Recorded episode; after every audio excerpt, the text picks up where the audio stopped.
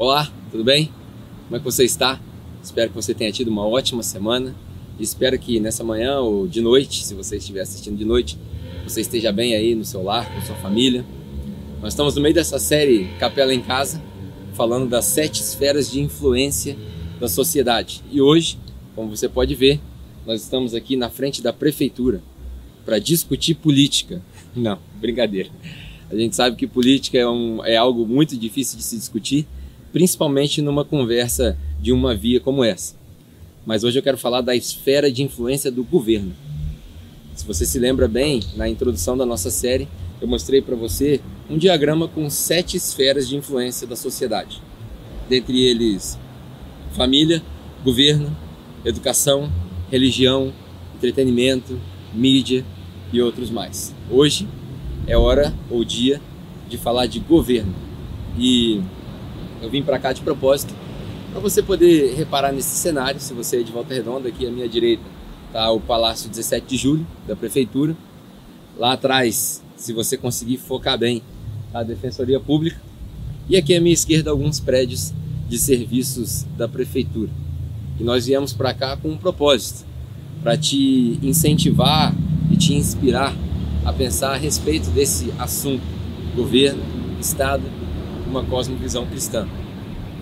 Talvez você se lembre nas últimas mensagens, quando eu introduzi as mensagens, eu falei a respeito da missão dessa série, que servir e salvar as esferas de influência da sociedade era o nosso objetivo, e não conquistar e governar, como alguns podem ter imaginado, baseado em outros, baseado em outros conceitos que a gente já conhece. Pois bem, hoje meu objetivo é falar sobre governo.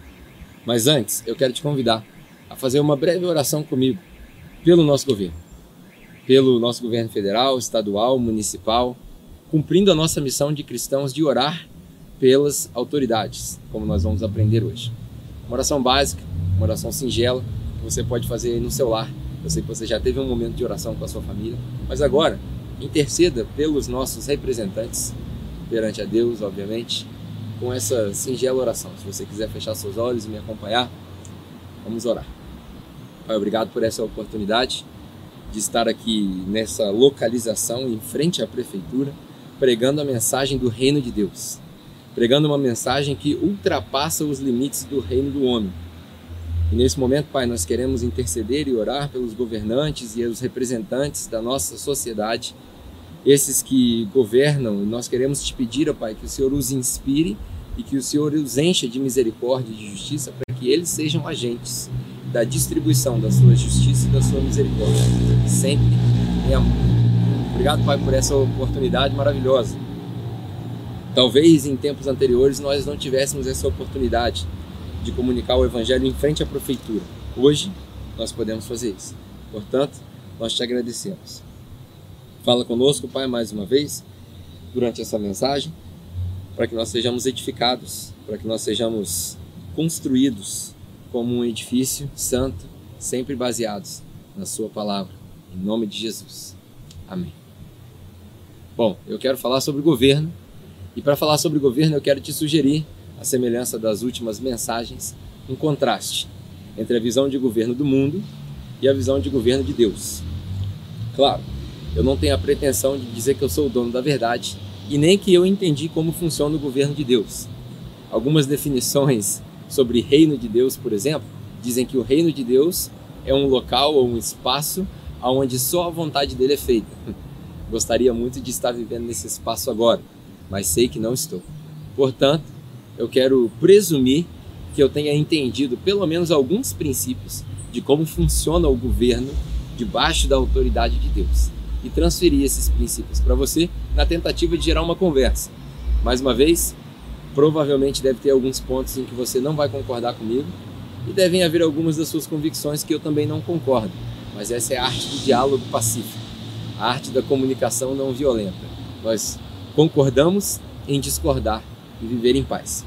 E falando de governo, eu quero te sugerir algumas literaturas para você entender o que eu não quero dizer com o governo. Muitos de nós estudamos, por exemplo, em sociologia e filosofia, os escritos de Emmanuel Kant. E Emmanuel Kant fala a respeito de governo e a definição mais simplória que eu consegui encontrar vindo de Emmanuel Kant sobre governo é entidade pública. O que é público? Eu estou aqui nessa praça, por exemplo. Ser público significa que essa praça aqui também é minha. Não quer dizer que ela é gratuita para todo mundo, quer dizer que ela pertence a todos nós. E todos nós temos deveres e responsabilidades para com essa praça, para com as ruas, para com a nossa cidade. Essa é a definição mais simplória que eu encontrei de Emmanuel Kant sobre governo. Uma outra definição que eu acho bem pertinente, na verdade, eu gostaria de sugerir que você estudasse esse livro se você tiver oportunidade. Eu já citei esse livro na mensagem sobre família. É o livro A Origem da Família, do Estado e da Propriedade Privada, do Frederick Engels, um dos filósofos que terminou o trabalho de Karl Marx, ou diz que terminou, e escreveu essa obra que serve como base de estudo de sociologia por mais de 200 anos. Leia, você vai entender muitas das coisas que nós não queremos dizer. Existe uma visão, obviamente, marxista por trás dos conceitos que ele apresenta no livro. Meu objetivo aqui não é concordar nem discordar, mas eu quero apresentar para você essa literatura para que você estude, para que você chegue às suas próprias conclusões. Hoje também, o que eu não quero fazer é discutir as atribuições do governo. Por exemplo, nós sabemos que o governo na, numa república democrática, tem responsabilidades em relação à saúde, à segurança e à educação. Nós terceirizamos essas áreas ou essas esferas do governo à autoridade dele e nós meio que esperamos a responsabilidade deles e a atitude deles, dos nossos governantes. E muitos de nós só reclamamos. O que eu não quero fazer é discutir aonde passa a linha da responsabilidade do governo quanto a essas áreas se a gente falar de segurança, por exemplo, eu posso discutir que o governo tem uma péssima política de segurança pública. Ou eu posso também incitar uma discussão onde nós desenvolvemos a consciência de que o ser humano do outro lado da violência é ser humano como nós. Isso dá mais trabalho. Isso requer mais estudo. Eu posso reclamar da saúde pública ou eu posso desenvolver uma consciência que as pessoas que têm uma condição socioeconômica desfavorecida não desfrutam dos mesmos privilégios que eu. Portanto, é minha responsabilidade servi-los de maneira que eles não precisem tanto do sistema público de saúde ou o sistema único de saúde no nosso país chamado SUS.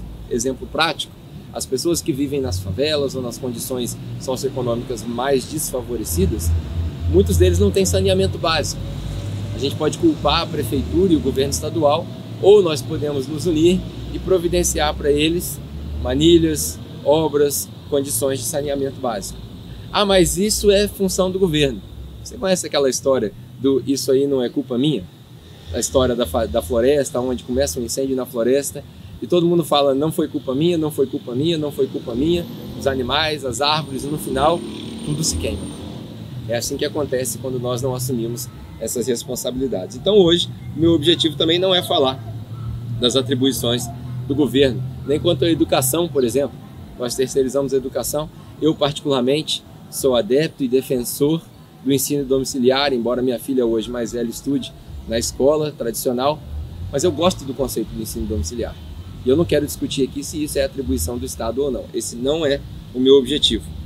O objetivo é apresentar para você uma visão de mundo do que é o, o Estado ou o governo e depois o que eu acredito ser o governo de acordo com Deus.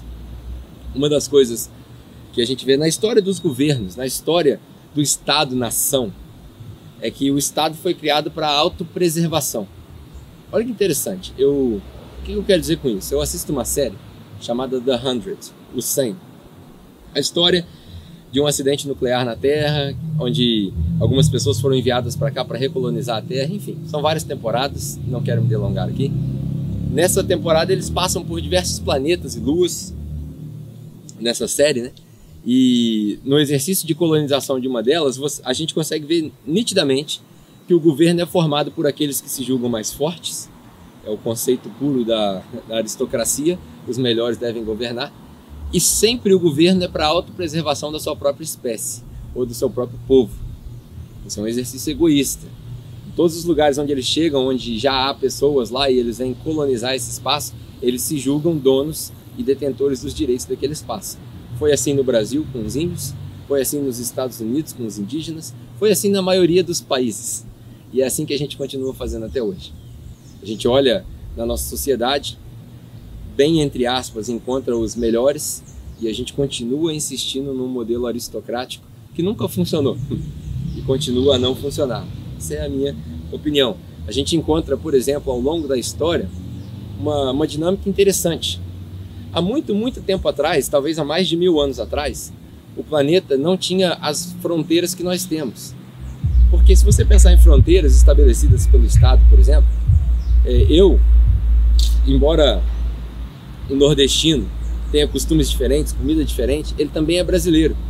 E nós aqui no Sudeste somos muito mais parecidos com os argentinos e com os uruguaios, talvez no Sul, muito mais parecidos com os argentinos e uruguaios do que com os nordestinos, porque são costumes, temperaturas, tudo muito diferente. Mas nós nos, nos assimilamos quando a gente se chama de brasileiro, porque estamos dentro dessa fronteira. E essa fronteira foi estabelecida por política. E aí eu quero te convidar a pensar o seguinte: há muito, muito tempo atrás, milhares de anos atrás, o mundo não era dividido por essas fronteiras. Há muito, muito tempo atrás, o mundo era dividido em impérios.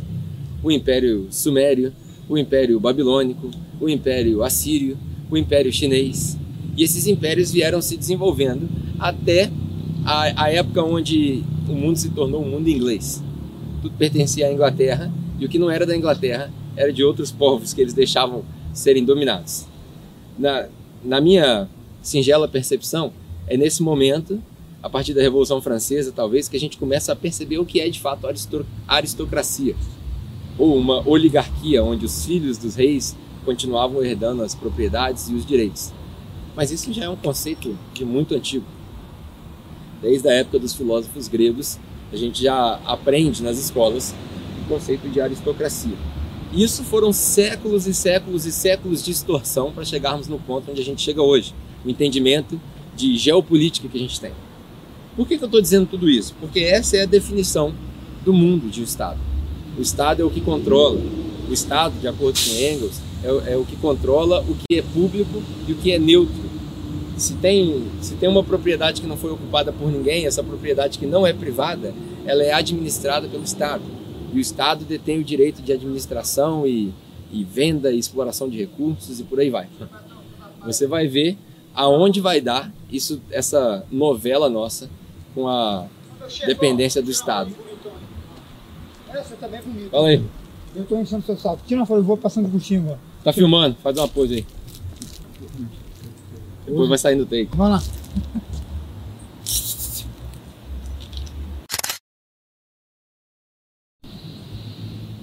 Quem sabe faz ao vivo, né? Nós estamos acostumados com a praça, deve ter visto essa interrupção aí.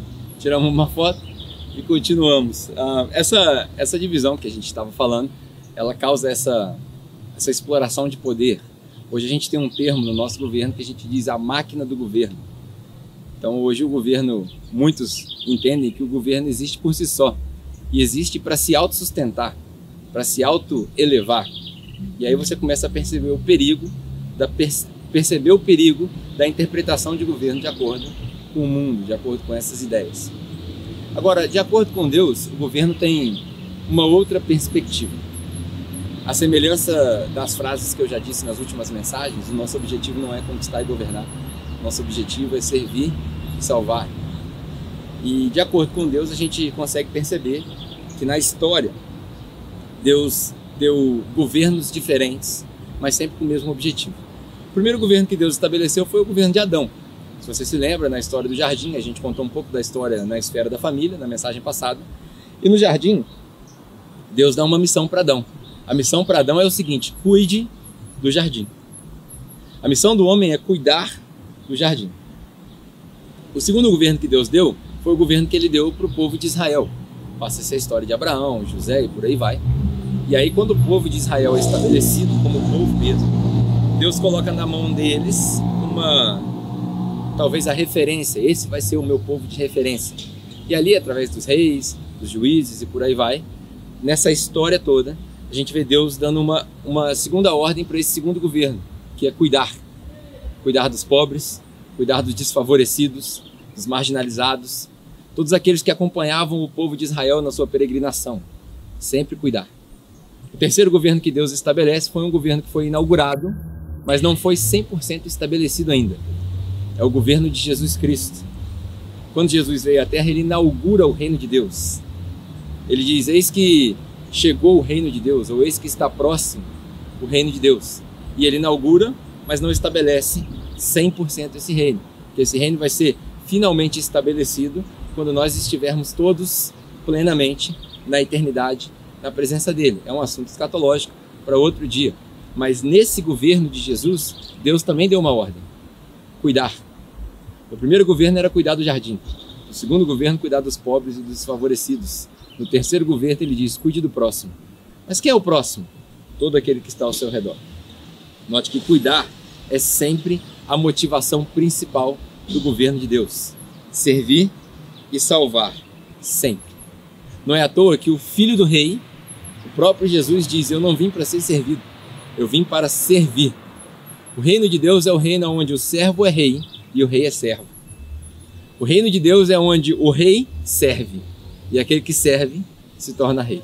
O reino de Deus é onde, se você quiser ser o maior, você precisa se tornar o menor de todos. Isso é fantástico. Isso reflete a discussão das sete esferas que nós estamos falando. Esse é o novo normal. Até então nós pensamos em governo como acúmulo de poder. Agora nós precisamos pensar em governo como distribuição de justiça e misericórdia. Esse é um novo normal.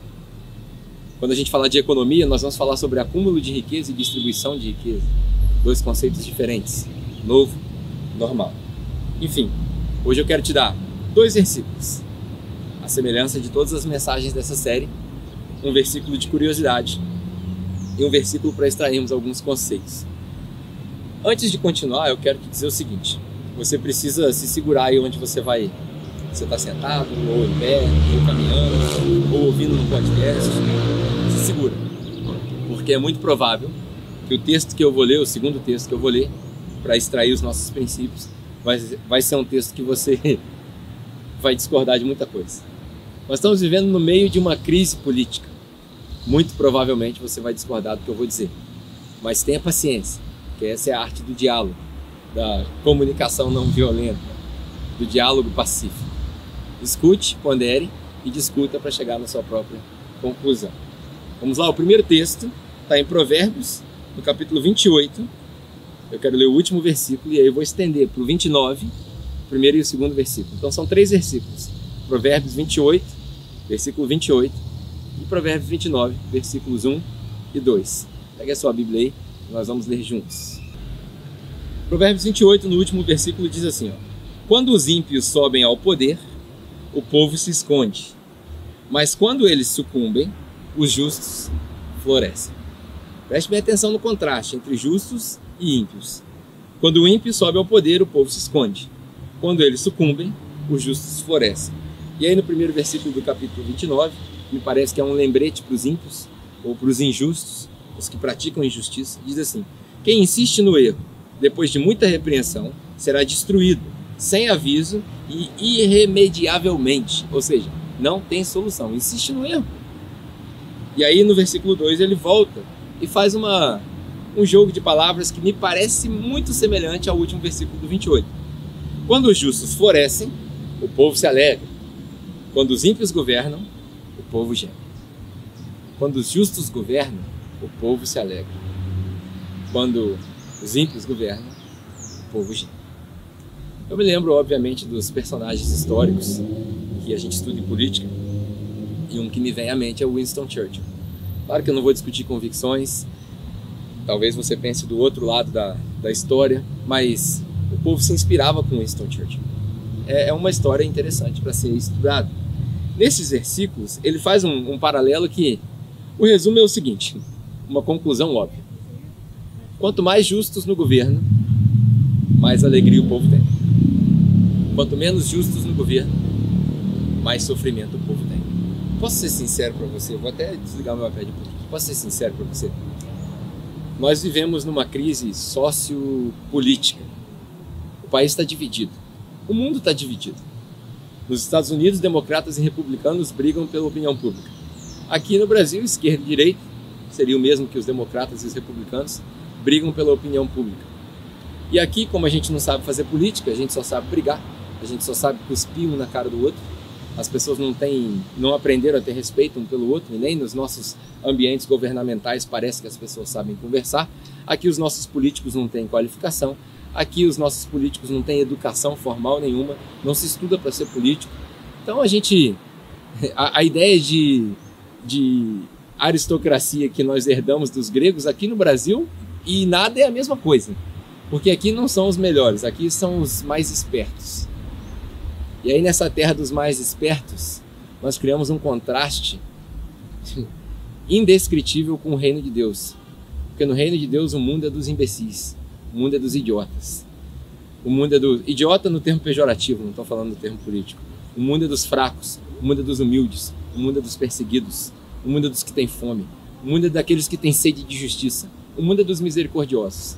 Aqui não. Aqui fora, o mundo é dos espertos, dos mais fortes, dos mais é, oportunistas. Isso é um absurdo que nós vivemos no Brasil. Mas toda a minha opinião colocada de lado, é, a conclusão óbvia é o seguinte: se nós votarmos bem e elegermos bem, nós teremos um bom governo. De esquerda ou de direita, esse não é o assunto de hoje. E com esse bom governo, nós teremos um povo alegre. É com um governo decente, bem votado, que a gente repara e conserta essas coisas mínimas, como a praça que está suja, a praça da prefeitura abandonada. É um absurdo. É com essa atitude de um voto consciente, e aqui eu não estou fazendo campanha política para ninguém, é que nós começamos a transformar. Precisa haver uma maneira melhor de se transformar a nossa sociedade que não seja guerra e insultos. E é disso que eu quero falar hoje. E para isso, eu quero ler um texto que vai fazer você tremer na base, vai fazer você ranger, ranger os dentes. O texto é o texto de Romanos, capítulo 13. É um texto muito comum usado para política e eu, eu já sei que quando eu ler, você provavelmente vai pensar num insulto aí na sua mente direcionado para mim. Mas tudo bem, eu estou acostumado. Isso não é uma visão tradicional nem ortodoxa de Bíblia. Isso é só uma leitura crua. Eu estou pegando o texto que está aqui na minha Bíblia e eu estou lendo ele cru para você. É o exercício mais genuíno de exegese que eu posso fazer. É ler o texto e te falar, oh, é isso que eu vejo escrito aqui. Aos olhos de Paulo, que escrevia para os seus é, conterrâneos em Roma, depois da sua conversão, que poderia assustar as pessoas, porque Paulo era um perseguidor da igreja. Ele escreve preso, no desejo de ir visitar Roma, o seu povo, seus conterrâneos, como eu disse, mas nunca conseguiu. E ele escreve essa carta doutrinária que foi responsável pelo despertar da teologia reformada. A carta que aparentemente Lutero, enquanto lia, despertava para todos os erros da igreja tradicional. E essa carta tão fantástica, tão famosa, que fala a respeito de inúmeros assuntos pertinentes à nossa fé, no 13 terceiro capítulo, num pequeno trecho, traz uma inspiração sobre política, por incrível que pareça. E olha que Paulo, Paulo tem todo o direito de falar de política, porque talvez numa definição muito simplória era um político, um representante do governo. E agora, entendendo que ele representa outro governo, que era embaixador de um outro governador, de um outro rei, ele escreve essa carta. Romanos, capítulo 13, do versículo 1 ao 6. Eu vou ler esses seis versículos para você. E aí nós vamos meditar. Eu tenho quatro reflexões para você. Repare bem na leitura e nas, nas ênfases que Paulo dá. Ele diz o seguinte: todos, todas as vezes eu brinco aqui, né? O que, que significa todos em grego? É todos. Todos devem se sujeitar às autoridades. Todos. Não se julgue melhor. Ah, eu sei fazer melhor. Calma, eu vou te dar uma sugestão para resolver o seu questionamento. Mas no que Paulo escreve, nós vemos escrito: todos devem se sujeitar às autoridades governamentais. Pois não há autoridade que não venha de Deus. Ah, Pedro, mas você está dizendo que foi Deus que colocou o presidente lá? Sim e não. Eu já aprendi também que toda resposta profunda nunca é simples. Nunca, nunca, nunca é objetiva assim. Sim e não. Se você é dessa escola de pensamento de que Deus está no controle de todas as coisas em todo o tempo, Deus tem consciência de tudo isso, portanto determinou que as pessoas, as pessoas estivessem lá. Agora, Se você pensa de uma maneira diferente, onde talvez Deus não, se, não interfira nessas coisas, o nosso ímpeto e a nossa pecaminosidade acabou colaborando para o estado em que nós vivemos hoje. Aquele velho ditado: nós somos hoje fruto das decisões de ontem e amanhã o fruto das decisões de hoje. Seja lá qual for a sua escola de pensamento, o que Paulo diz aqui, o entendimento de Paulo para os romanos é que toda autoridade foi colocada ali por Deus. As autoridades que existem foram por ele estabelecidas. Portanto, aquele que se rebela contra a autoridade está se colocando contra o que Deus instituiu. Olha que interessante. Aquele que se rebela contra a autoridade que, de acordo com Paulo, foi colocada por Deus, se rebela contra o próprio Deus. E aqueles que assim procedem trazem condenação sobre si mesmos. Ou seja, a semelhança da história do anjo de luz caído, de todo aquele romance que nós criamos a respeito de Satanás, do Abaddon, do diabo, toda essa história se assemelha àquele que se rebela contra as autoridades. A professora, a, o policial, os governadores, né, e por aí vai. Ah, mas eu não concordo com eles. Calma, existe uma maneira pacífica de se resolver esses problemas. Pois os governantes não devem ser temidos. Não devem ser temidos, não é uma tirania. E olha que Paulo vivia num tempo onde eles eram perseguidos. Paulo era um dos agentes perseguidores da igreja. Então ele sabia bem o que ele estava falando. Eles não devem ser temidos, a não ser pelos que praticam o mal. Você quer viver livre do medo da autoridade? Pratique o bem. Simples. Você quer viver livre do medo da autoridade? Pratique o bem. E ela não, e ela o enaltecerá. Ou seja, a lei, as autoridades vão te enaltecer se você praticar o bem. Pois é serva de Deus para o seu bem. Mas se você praticar o mal, tenha medo, pois ela não porta a espada à toa.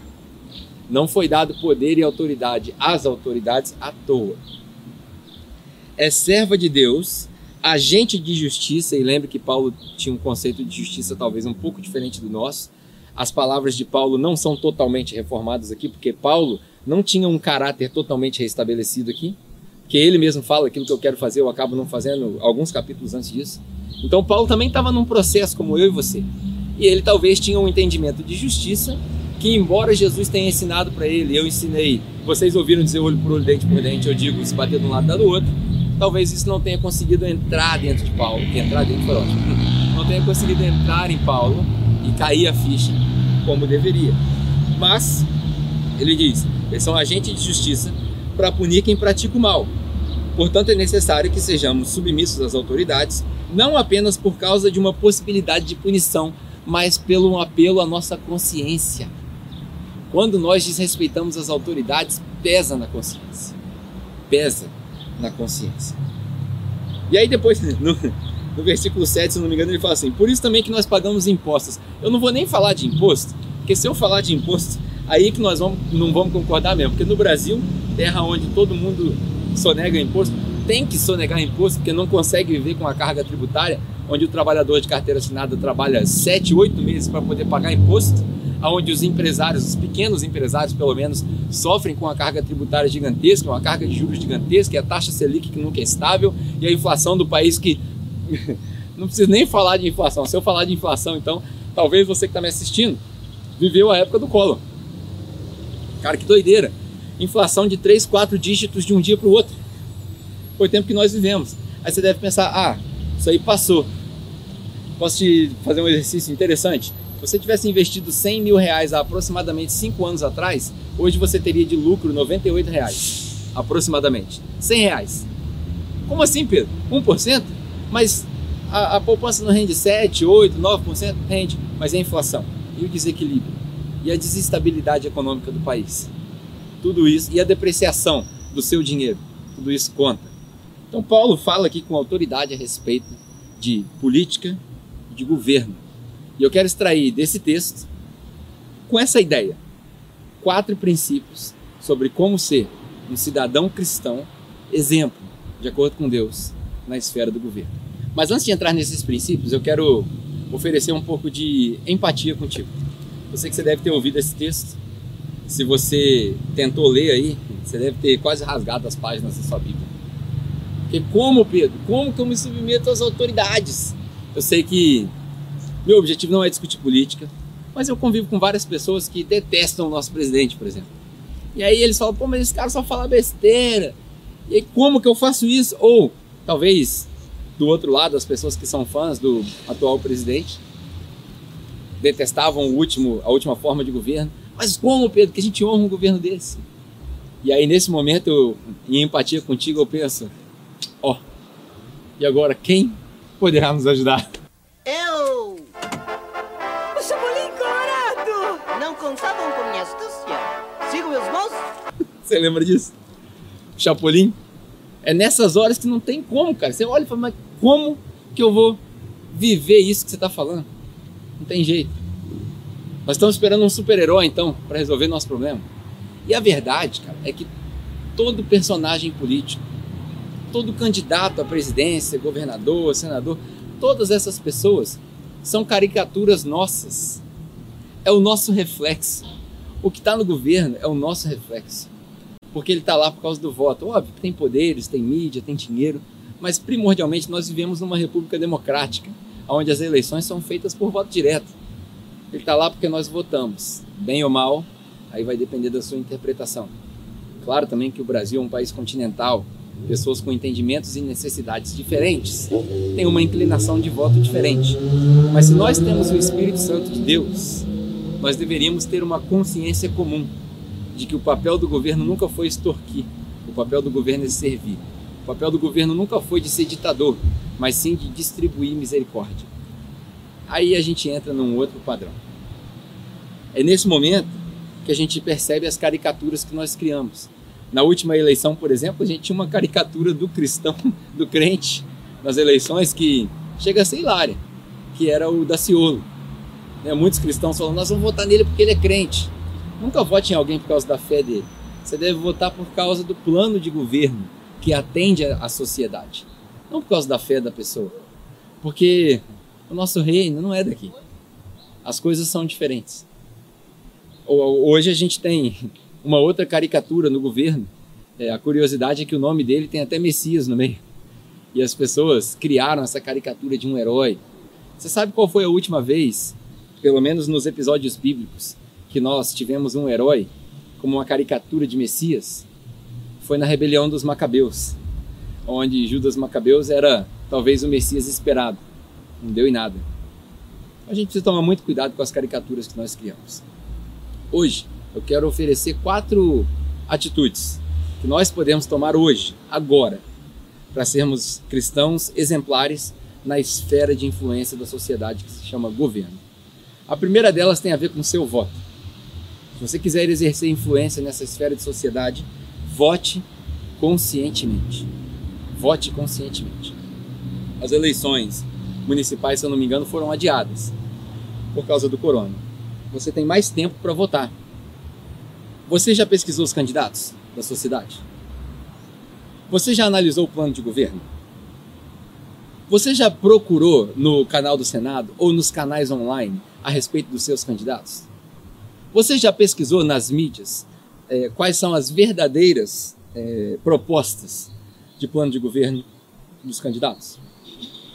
Se você não fez isso, você não está exercendo o seu direito que foi conquistado, mas foi conquistado com suor, foi conquistado com sangue. Esse é um direito barra dever de todo cidadão brasileiro, votar. Vote, mas vote consciente. Consciente não da fé do seu candidato, mas consciente do plano de governo do seu candidato. Sabe por quê? Primeiro, porque o nosso governo não é daqui. O nosso plano é muito mais alto do que esse. Segundo, porque quando a gente. Como é que eu posso colocar isso da melhor maneira?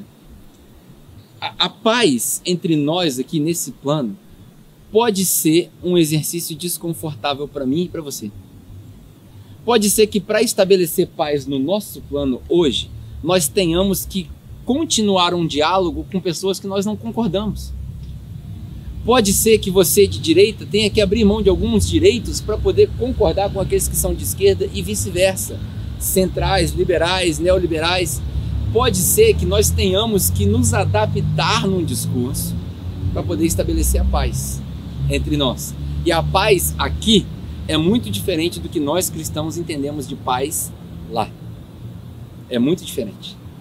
Aqui a paz tem mais a ver com equilíbrio. Lá a paz tem mais a ver com plenitude. São duas coisas diferentes. Aqui eu preciso aprender a ter paz, shalom, sem ter tudo que eu preciso. Lá eu não preciso me esforçar, porque lá eu tenho tudo que eu preciso. Não tem mais choro, não tem mais lágrima, não tem mais doença, não tem mais desigualdade social. Então talvez o exercício de paz aqui seja um exercício desconfortável para nós. Ah, uma das coisas que eu aprendi durante essa última crise que nós tivemos no mundo inteiro com o assassinato do George Floyd foi uma frase que isso, isso ficou na minha, na minha cabeça. É, alguém disse uma frase num programa de televisão, não me lembro quem, ele falou assim: o diálogo precisa continuar. Quando o diálogo para, a violência começa. Se nós continuássemos a ter um diálogo desde a época do discurso do Dr. Martin Luther King Jr., I have a dream that one day. Se nós continuássemos esse discurso, mesmo que pareça que não leva a lugar nenhum, nós não teríamos dado espaço para a violência. Se o discurso para, a violência começa. A primeira atitude que eu quero te sugerir é vote, mas vote com consciência. A esperança para a transformação do nosso país, estado, município não está num candidato está no rei. Você entendeu? A esperança para a transformação não está num candidato, está no rei. É só nele que nós encontramos a esperança. A segunda atitude que eu quero te sugerir é dar exemplo e colaborar. Primeiro como cidadão, segundo como cristão. É a mesma coisa do voto. Primeiro eu voto como cidadão, segundo eu voto como cristão. Na questão de dar exemplo e colaborar, primeiro eu colaboro como cidadão depois eu colaboro como cristão. Você quer ver um exemplo básico? Não jogue lixo no chão.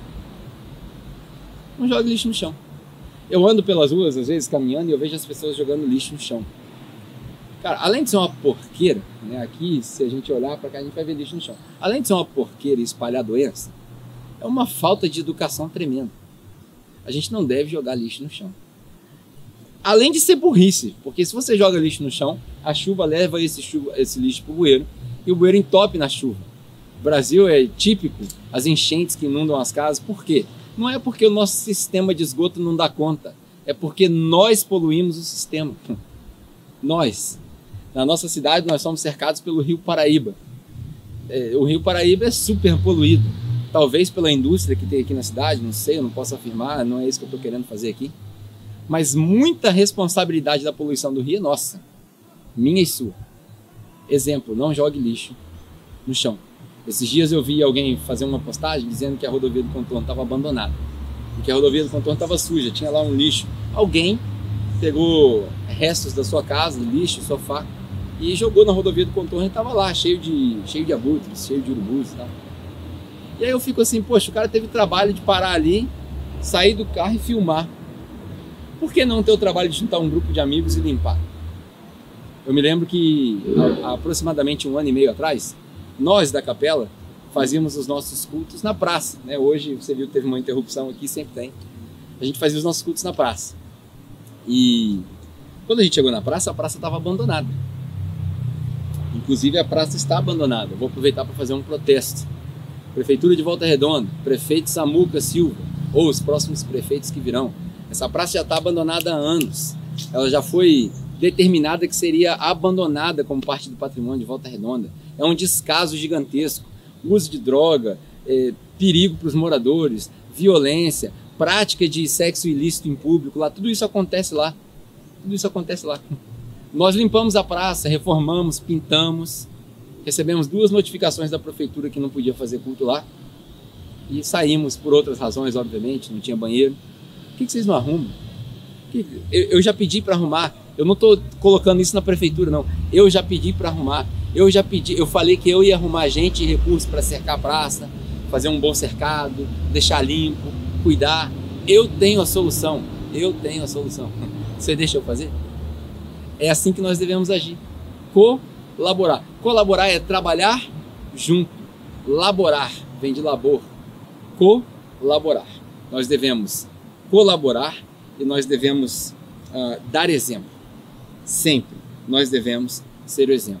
O discurso convence, mas a atitude arrasta multidões.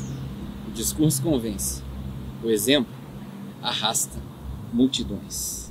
Nós temos direitos e deveres enquanto cidadãos. O problema é que a gente só lembra do direito, a gente esquece dos deveres. É nosso dever, porque se isso aqui é público, como diz Immanuel Kant, é nossa responsabilidade manter limpo. É nossa. Não é só da prefeitura, é nossa. É claro que nós colocamos a nossa confiança nos governantes e votamos neles para isso. E aí, talvez, se você não quiser vir aqui pôr a mão na massa, é seu dever subir aqui na escada e protestar até que os secretários e o prefeito venham aqui fora e se manifestem para limpar isso daqui. É meu e seu dever. Civismo, em paz. Terceira atitude. Eu falei sobre o voto consciente, falei sobre dar exemplo e colaborar. A terceira atitude, se for a sua vocação, lembra que no começo da série, na introdução, eu falei sobre aquele conceito do Ikigai, do propósito de vida. Se for a sua vocação, você deve se candidatar. É, agora a gente começa a resolver o problema. Candidate-se a um cargo político.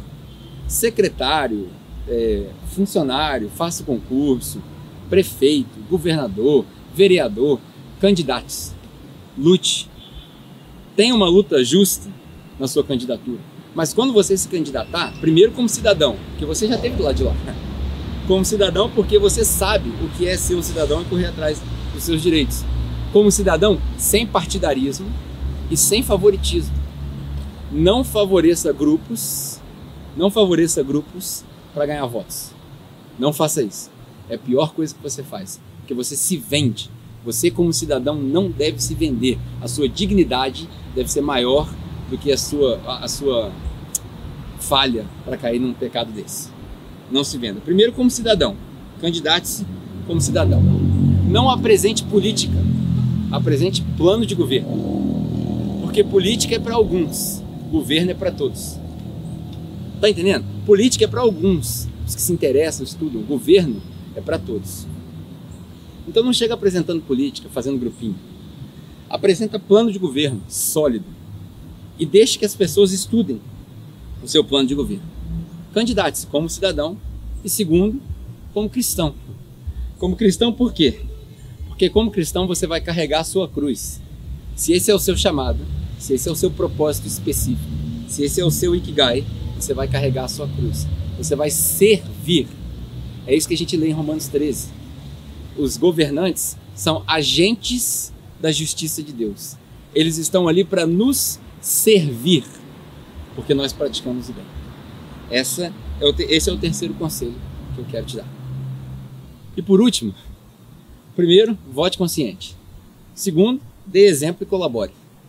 Terceiro, candidate-se, se for o seu chamado, obviamente. E quarto, se você ganhar a sua eleição, governe. Mas governe como? Qual é o padrão de governo? Não é conquistar e governar. O padrão é salvar e servir. Sirva a sua comunidade. Sirva os seus eleitores. Carregue a sua cruz. Coloque-se no lugar de cada um. Primeiro, como cidadão, porque eu já disse, você já esteve do lado de lá. Você sabe o que é precisar de algo. Você sabe o que é viver numa situação onde o governo não colabora. E segundo, como cristão. Por quê? Porque como cristão, você representa outro governo. Ah, eu sou prefeito. Sim, você é o prefeito desse governo aqui. Mas como cristão, você é um embaixador de um outro governo. Ah, eu sou deputado. Deputado desse governo aqui, estadual ou federal. Mas você, como cristão, é um embaixador de outro governo. Sabe o que é um embaixador?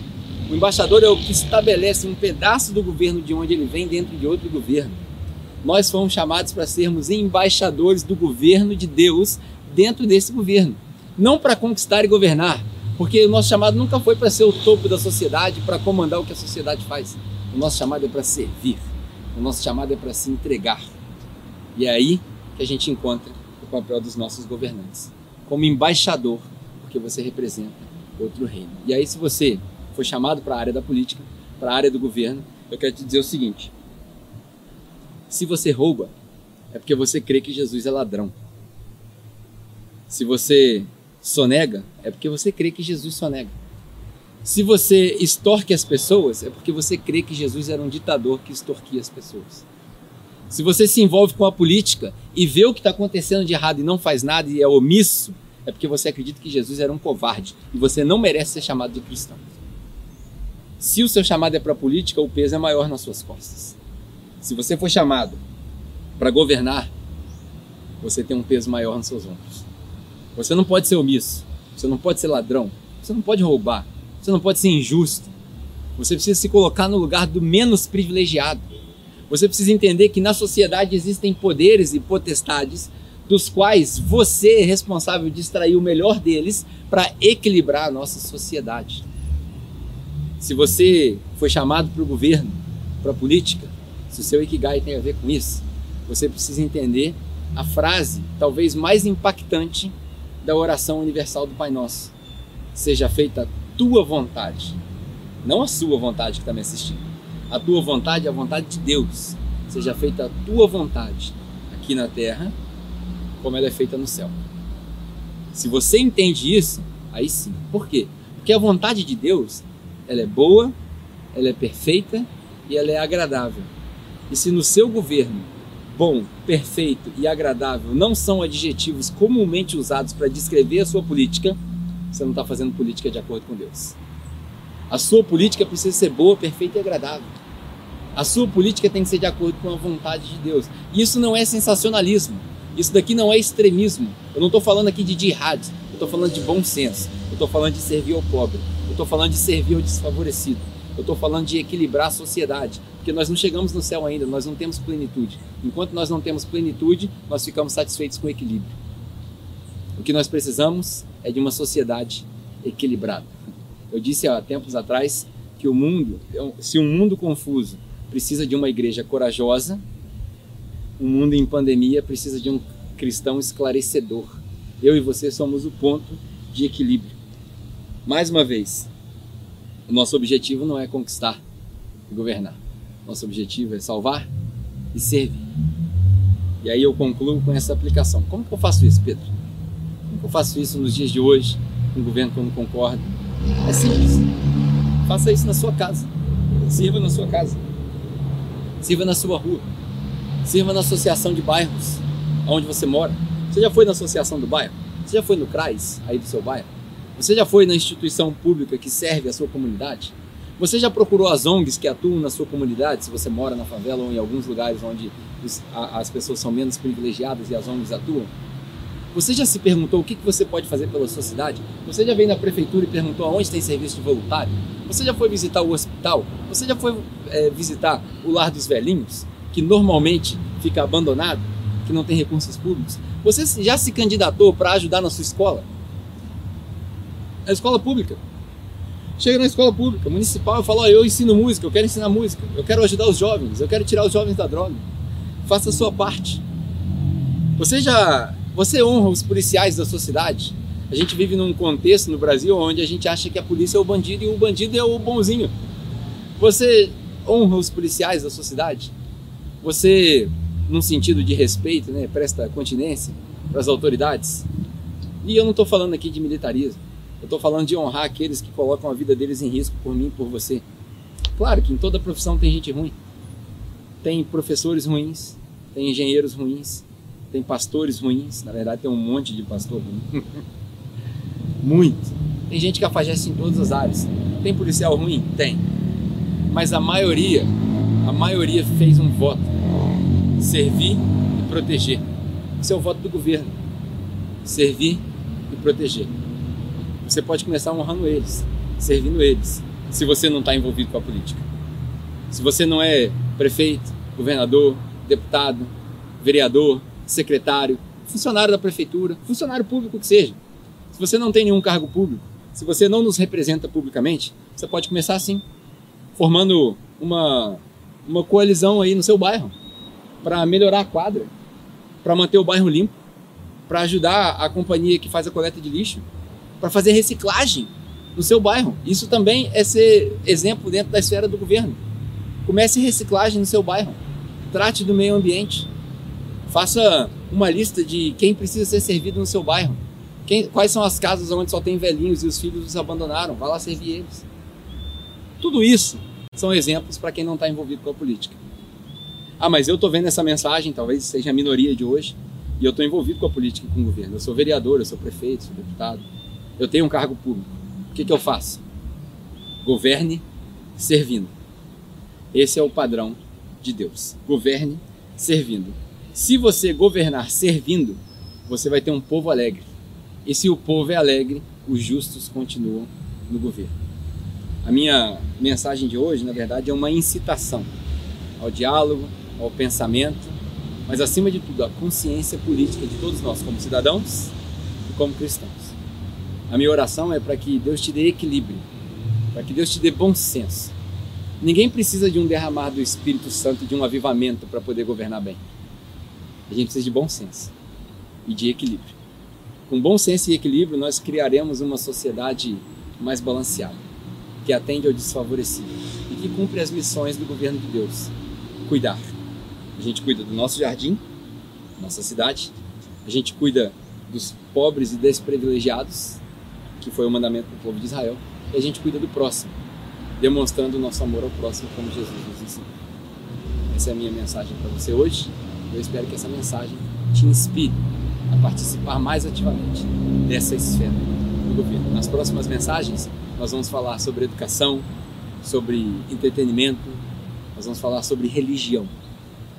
E eu espero que essas mensagens possam transformar a sua maneira de pensar. Vamos fazer mais uma oração e logo depois dessa oração, os nossos breves avisos e aí a gente se despede. Vai, obrigado pela oportunidade de discutir um assunto tão importante com os meus irmãos. Espero que através da sua ação do Espírito Santo essas palavras possam tocar no coração de cada um deles e que eles possam se envolver mais ativamente. Talvez seja muito pretensioso da minha parte, mas o meu pedido genuíno nesse momento é que Volta Redonda comece a se transformar numa cidade exemplo, onde o chão é limpo, o asfalto é bem colocado, a política não é corrupta e os moradores se ajudam. Talvez seja um sonho imaginar que nas ruas de Volta Redonda não existam mais pessoas é, dormindo nas ruas, usando drogas e dependentes químicos. Talvez seja um sonho, mas eu quero convidar todos os meus irmãos que oram comigo a sonhar comigo semelhança do Dr. Martin Luther King Jr., eu também tenho um sonho, que a nossa cidade se transforme nessa inspiração para o restante do nosso estado. Começa no meu bairro, na minha casa, na minha rua, na esperança disso se expandir por todas as outras igrejas, bairros e comunidades. Abençoa, Pai, os nossos irmãos e que eles tenham um ótimo resto de domingo e uma perfeita e abençoada semana. Em nome de Jesus.